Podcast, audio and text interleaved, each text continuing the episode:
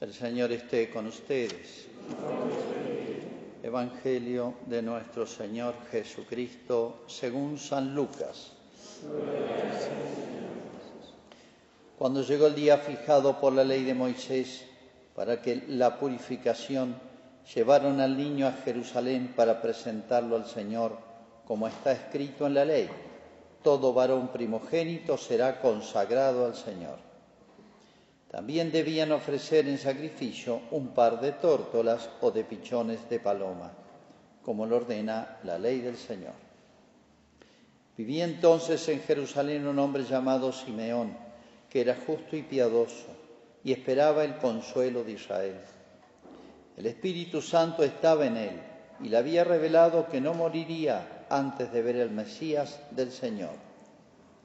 Conducido por el mismo Espíritu, fue al templo y cuando los padres de Jesús llevaron al niño para cumplir con él las prescripciones de la ley, Simeón lo tomó en sus brazos y alabó a Dios diciendo, Ahora Señor puedes dejar que tu servidor muera en paz, como lo has prometido, porque mis ojos han visto la salvación que preparaste delante de todos los pueblos, luz para iluminar a las naciones paganas, y gloria de tu pueblo Israel. Su padre y su madre estaban admirados por lo que oían decir de él. Simeón, después de bendecirlos, dijo a María, la madre, este niño será causa de caída y de elevación para muchos en Israel. Será signo de contradicción y a ti misma una espada te atravesará el corazón. Así se manifestarán claramente los pensamientos íntimos de muchos. Había también allí una profetisa llamada Ana, hija de Fanuel, de la familia de Aser, mujer ya entrada en años, que casada en su juventud había vivido siete años con su marido. Desde entonces había permanecido viuda y tenía ochenta y cuatro años. No se apartaba del templo, sirviendo a Dios noche y día con ayunos y oraciones se presentó en ese mismo momento y se puso a dar gracias a Dios. Y hablaba del niño a todos los que esperaban la redención de Jerusalén. Después de cumplir todo lo que ordenaba la ley del Señor, volvieron a su ciudad de Nazaret, en Galilea. El niño iba creciendo y se fortalecía lleno de sabiduría y la gracia de Dios estaba con él. Es palabra del Señor.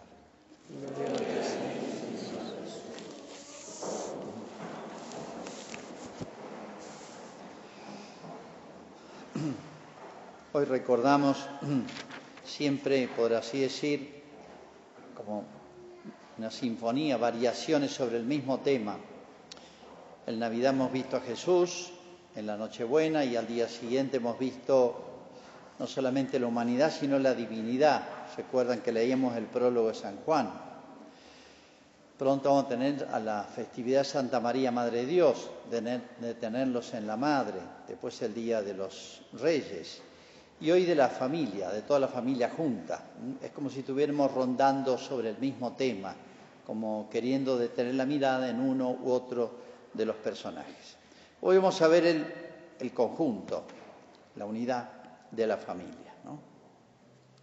Fíjense que y esto es una manera de hablar de Dios, eh, cuando creó al hombre, Adán y Eva, los creó adultos. Ni Adán ni Eva tuvieron ni infancia, ni adolescencia, ni prácticamente juventud. No sabemos la edad, pero ni padres ni madres. Pero cuando Dios rehizo todo, decimos y lo sabemos, que Dios recomenzó, se puede decir, recreó la humanidad, con su venida, Adán, por, eso Cristo es el nuevo Adán, con el que empieza de nuevo, lo hizo en una familia, en el seno de una familia. Primero el matrimonio, María quedó embarazada del Espíritu Santo y la gestación de los nueve meses, etcétera, todas las etapas, hasta, el noviazgo, podemos arrancar más atrás, el noviazgo de María y José, que es un modelo también. Esto quiere decir algo. Jesús podría haber venido directamente de adulto acá, haber aparecido de golpe, ningún problema, a la edad que quisiera, él puede hacer lo que quiere. Pero sin embargo hay un mensaje en esto, es como decirnos más o menos, traducido en palabras, lo siguiente. La humanidad se restaura, comienza de nuevo en la familia o con una familia o en el seno de una familia. O sea, el hábitat propio del ser humano para ser humano es la familia. Han visto que cada animal, cada planta tiene su hábitat. Hay plantas de zonas áridas y plantas de zonas este, cálidas y lluviosas, hay, hay, animales de zonas frías y animales de zonas templadas, cálidas, animales que viven abajo tierra, arriba y otros arriba de los árboles. Cada uno tiene su hábitat, es un conjunto de elementos.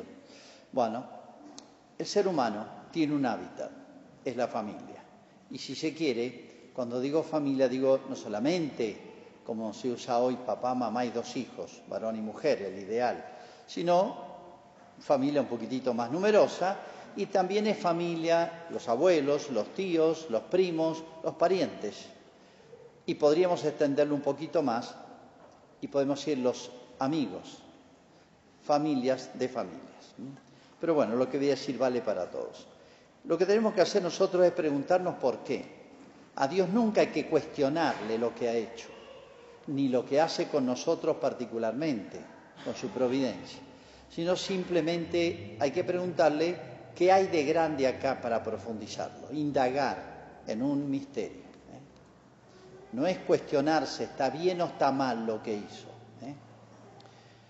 Bueno, vamos a tratar de, sacar algunos frutos de, de reflexionando sobre lo que es la familia, que no es una un ideal inalcanzable, casi como se presenta hoy, sino una realidad que existió, que existe y que existirá.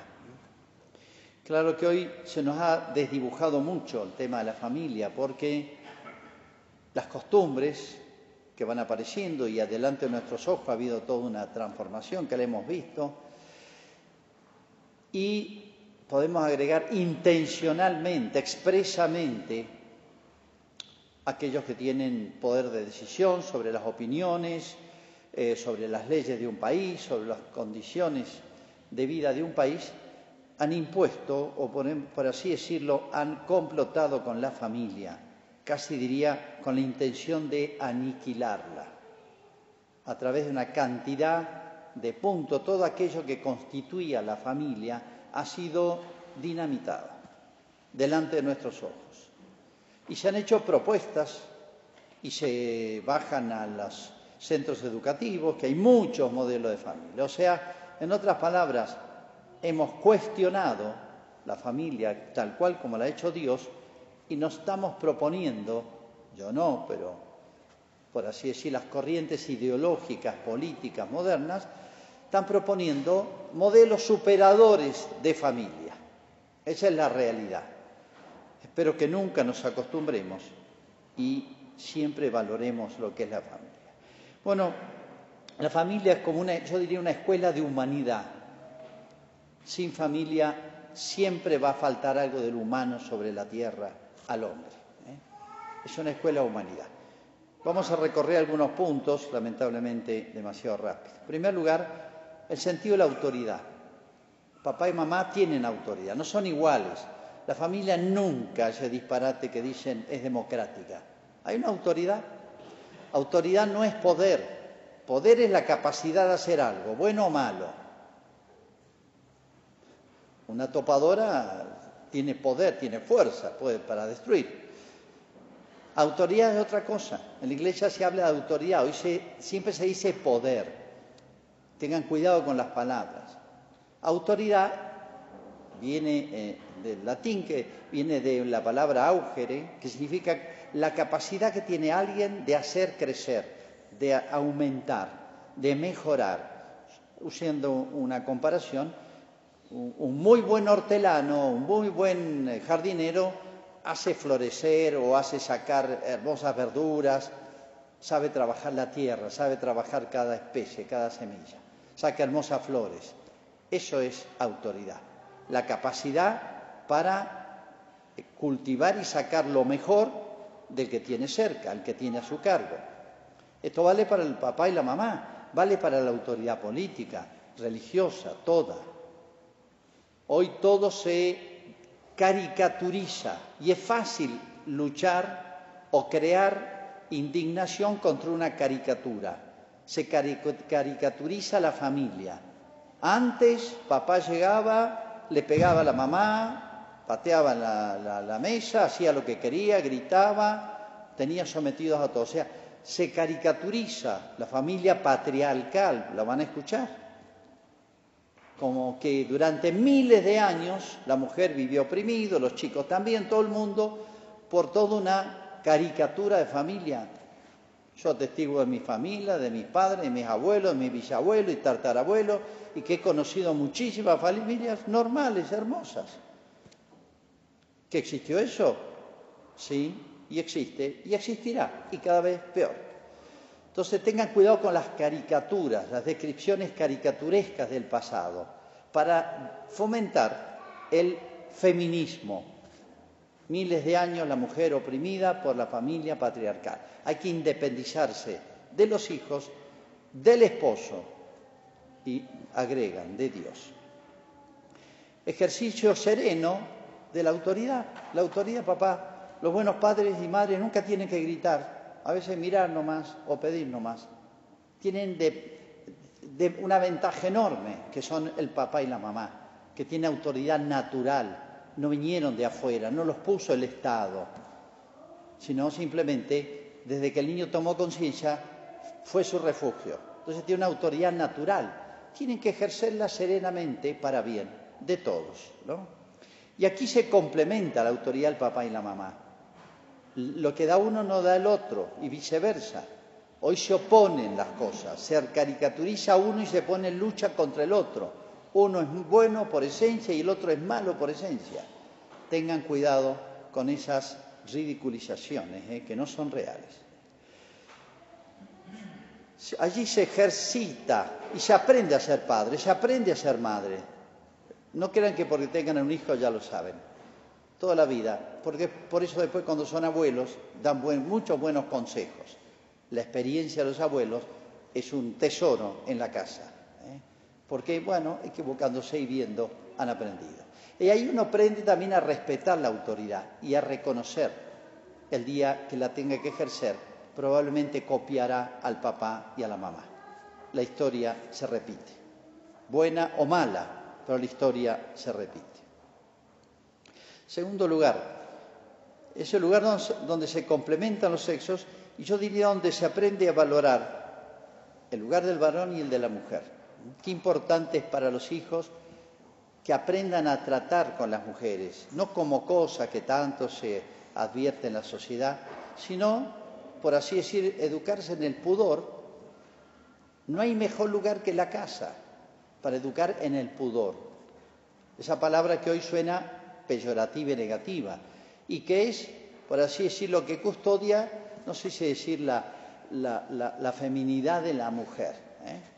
Y el pudor en el varón y la mujer, que no es complicado en una familia, y si es complicado en un grupo de amigos, en un colegio, en un internado, etcétera.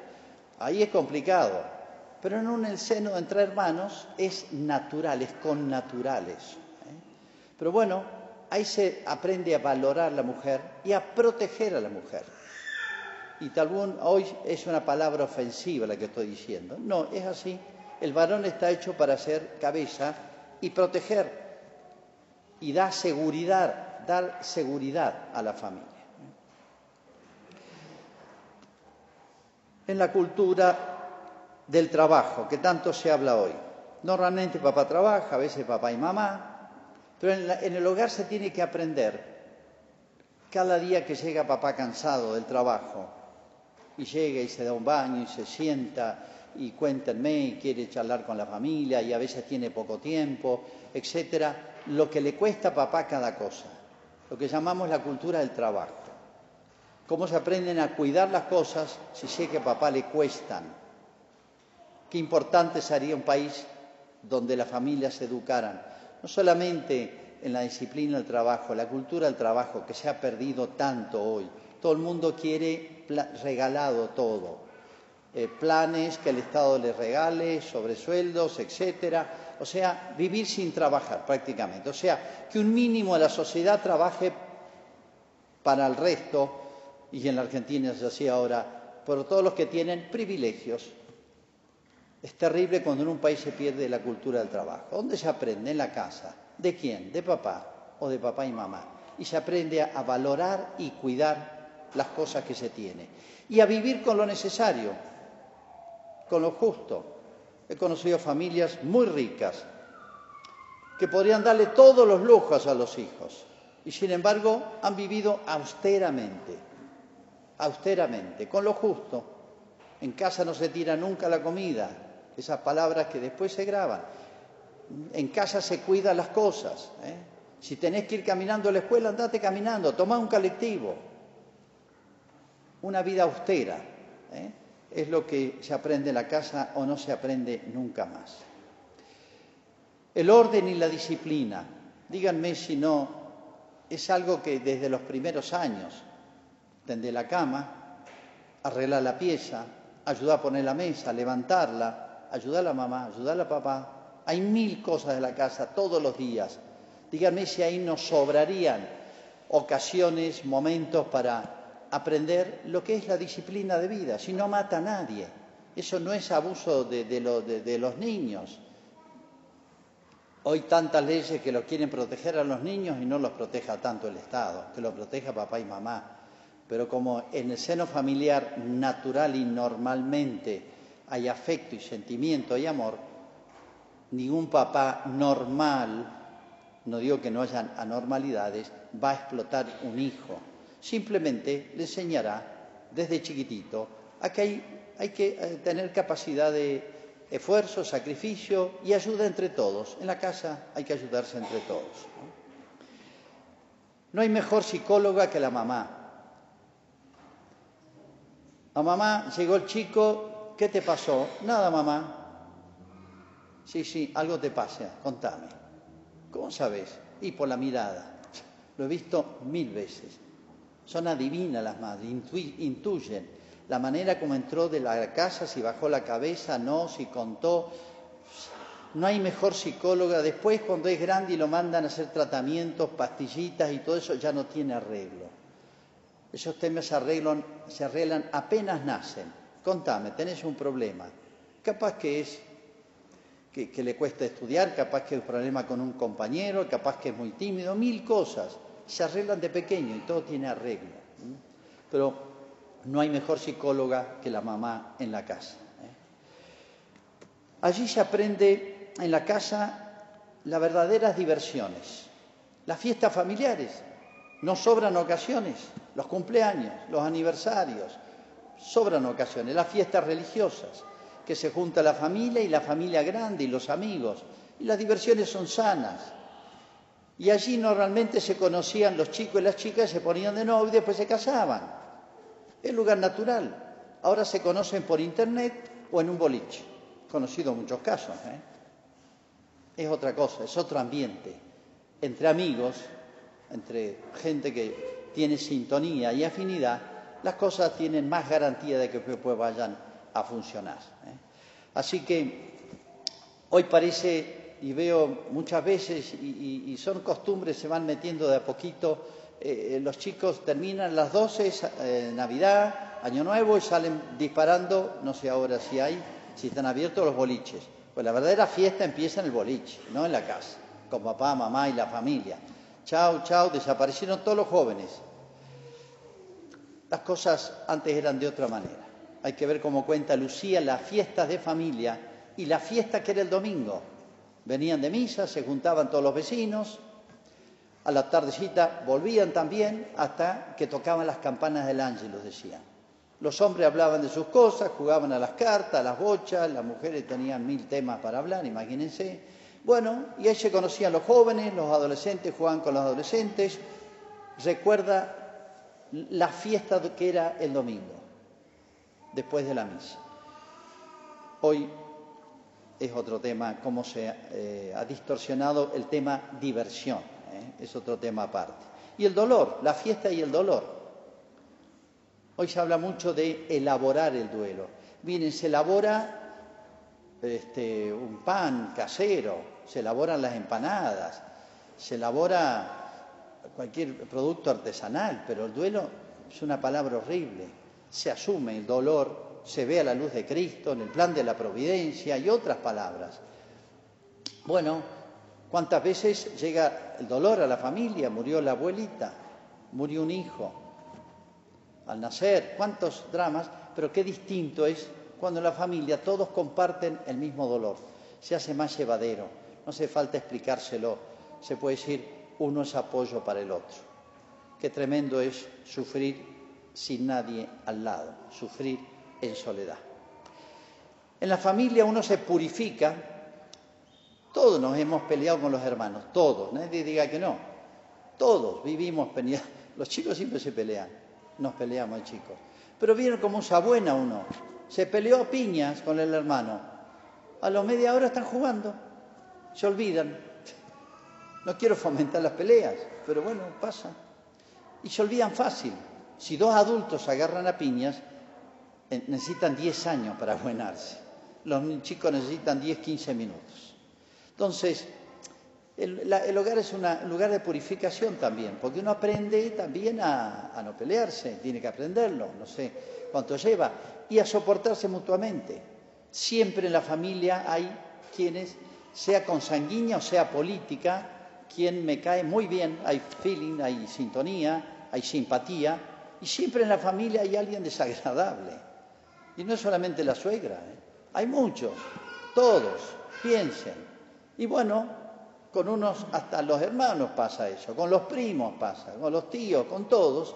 Y bueno, nos soportamos, pero hay un vínculo humano, hay un vínculo de consanguinidad o parentesco político, y bueno, se hace más fácil eso se hace todo más fácil que si la persona que me resulta antipática está en el lugar de trabajo, o es un vecino o otros ambientes, ¿eh? que distinto es en la familia. Bueno, ahí uno aprende a amar, como dice Cristo, al enemigo. No es el que me va a matar el enemigo, sino el que no me cae bien, el que me cuesta hacerle el bien. Eso es. Pero en la familia todo se hace más suave. La casa es un lugar donde se aprende el arte y la belleza, que es una dimensión importante en la vida humana. Cuando digo arte y belleza, en muchos aspectos, cuando uno entra en una casa se da cuenta cómo es la madre.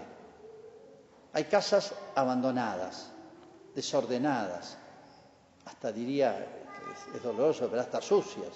Está bien los chicos, sí, pero con chicos y todo. Pero hay casas donde uno ve flores frescas, cuadros lindos, eh, se nota una mano, mantel, etcétera, detalles, adornos. Todo eso forma parte de la educación, lo que uno ve. Y no solamente me refiero a, la mano femenina, que tiene más capacidad para la belleza, para los detalles, para la decoración, desde la pintura de una habitación.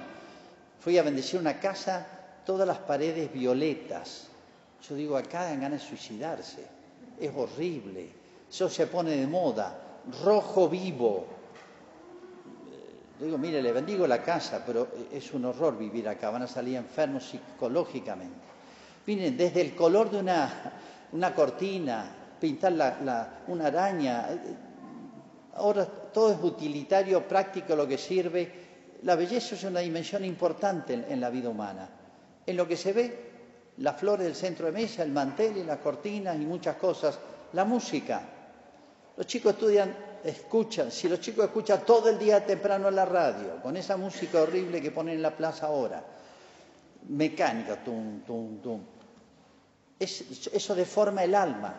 Yo lo comenté algún domingo. Deforma el alma.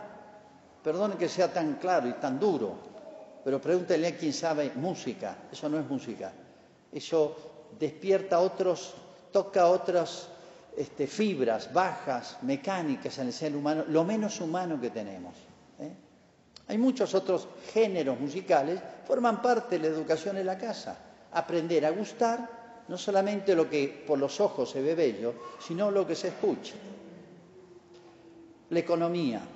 Díganme si hay mejor ministro de Economía que una mujer en la casa.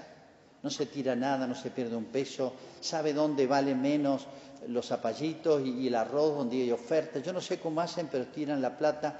Todas las mujeres dueñas de casa son genios de la economía. Tendrían que ser ministros de economía. Bueno, y bueno, sé, es un don, una cosa muy especial y, y forma parte de esa capacidad que tiene de cuidar, porque sabe que la economía significa el pan de cada día. En la casa se aprende la justicia y la caridad, que son inseparables para un cristiano. Pongo un ejemplo nomás. Fíjense, cuando éramos chiquitos nuestros padres nos aguantaron y no sabemos cuántas cosas que nunca nos enteraremos. Noches sin dormir, preocupaciones, no solamente desde pequeños, en la adolescencia, hasta en la juventud, que los papás han soportado callados. Bueno, después se invierten los papeles los hijos tienen que ocuparse de los padres. ¿Cuántas veces familias de muchos hijos se divide la familia? Tres, cuatro, cinco hijos. Las mujeres son las más sensibles hacerse cargo de los papás ancianos. Y a veces los varones que tienen menos capacidad para el dolor se borran. Si necesitas algo, avísame. Si necesitas plata, avísame. Pero estar al lado de una persona que sufre, no. La mujer tiene una capacidad extraordinaria para estar al lado y una fortaleza para estar al lado del que sufre. yo he visto casos pero súper heroicos. Bueno, está bien, pero todos, de alguna manera, tienen que atender a papá y a mamá con son ancianos. Y no hay satisfacción más grande para uno que decir, los cuidé hasta el último día y les pagué una deuda. Lo que ellos hicieron por mí de pequeño, fíjense esta ley de la naturaleza, ahora se lo devuelvo. Es justicia. No es que le están haciendo un favor extra, sino que es justicia ¿eh? y caridad, las dos cosas inseparables. Y pongo solamente un ejemplo. Siempre en la familia hay alguien que sufre, alguien que le va mal, llegó la enfermedad, una separación. El que se quedó, la que se quedó soltera y está, sufre su soledad y necesita vivir de los sobrinos, y bueno, la familia es así, nos, ayudamos mutuamente, hay lugar para todos. Eh, la familia es el lugar de la tradición. En los países donde había persecución religiosa, la Unión Soviética, por ejemplo, y puedo atestiguar lo de Cuba, testimonios directos, quien conservó la fe en la familia fueron las mujeres, la mamá o la abuela que lo bautizó de contrabando y en secreto en Cuba, porque era peligroso, pero mamá o la abuela, y en secreto le enseñó el catecismo. La mujer es como en la familia es el que conserva la tradición. Tradición es recibir y transmitir, la que transmite, no solamente le enseña los cuentos. Me, divertía porque mis hermanas repetían los mismos cuentos y los mismos cantos de niños que mi mamá nos cantaba cuando éramos chicos. La mujer es la que transmite. ¿eh? Y bueno, cuántas tradiciones lindas de familia y sobre todo están en la mujer. Y las tradiciones religiosas y la vida religiosa. La mujer, la madre o la abuela son las que salvaron la fe en la Unión Soviética. La, frase no es mía, sino de un soviético muy importante que hacía esta observación. Finalmente, en la familia se aprende a conocer a Dios, amar a Dios. Los nombres de los chicos nomás, los nombres que hay que ponerle nombres de santo y después contarle la vida a esos santos para que los tengan de patronos. En la familia se reza juntos, la familia que reza unida permanece unida. No puede faltar en una, cosa, en una casa un pequeño altarcito, un rincón imágenes religiosas. Me hiela la sangre cuando uno le piden bendecir tantas casas y no ve una sola imagen, ni un crucifijo, ni una imagen religiosa. Es como si fuese una casa vacía. No digo que, que, llenen las paredes y todas las piezas y todas las cosas de imágenes, porque no con eso, no por eso son más cristianos, pero sí un lugar donde al entrar y salir los chicos aprendan antes de dormir a hacer sus oraciones, la devoción al ángel de la guarda, que forma parte de, la esencia de la familia. Los ángeles son unos miembros más de la familia, los ángeles de la guarda de cada uno, son parte de la familia. Qué hermosa devoción para los chicos. O el pesebre, que papá o mamá se lo explique y ahí aprenden catecismo. El catecismo hay que aprenderlo en la casa, no en la parroquia. El lugar natural del catecismo es la casa, no es la parroquia. No tendría que existir el catecismo parroquial, les aviso. Tendría que existir un par de charlitas para redondear los temas, pero papá y mamá tienen que ser los primeros catequistas. A mí me enseñó mi madre y a los cinco años y medio hice la comunión. No porque fuera un genio, yo me acuerdo todavía las clases y dónde me daban las clases. Este, y después viendo una estampita me di cuenta que da, me, recibí la comunión y me acuerdo, me enseñó mi madre. Me llevó un sacerdote para que me tomara examen y, y me confesara. Pero bueno, eso debiera ser lo normal en todas las familias.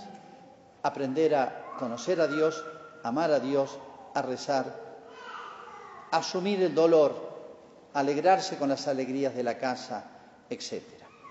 Es decir, la vida cristiana es como el broche de oro, lo que da a todas estas cosas tan humanas que yo he descrito y que está perdiendo la sociedad y que si no nacen y se cultivan en familia, el Estado no lo va a cultivar vez pasada, una familia que está por adoptar chicos fue a un hogar y bueno, el chico tenía problemas.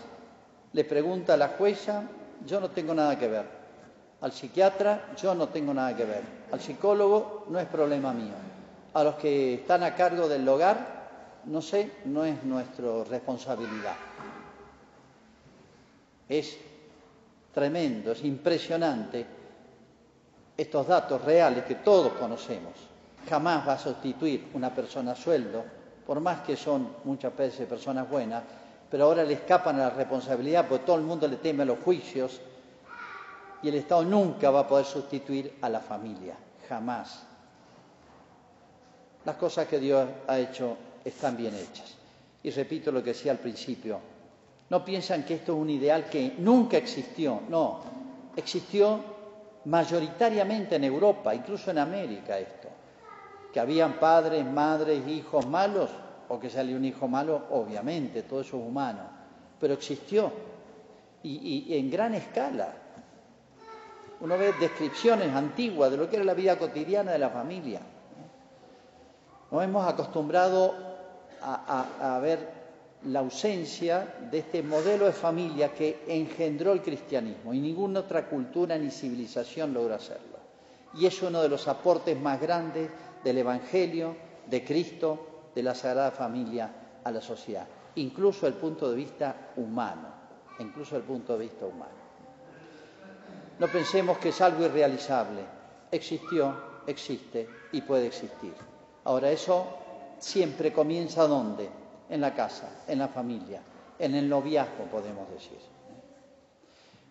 Debemos dar gracias a Dios porque la sociedad siempre puede regenerarse, pero hay que ir a las fuentes que dejó Dios de la regeneración de la sociedad, para que volvamos a ser humanos y así podamos ser cristianos. Hagamos la profesión de fe.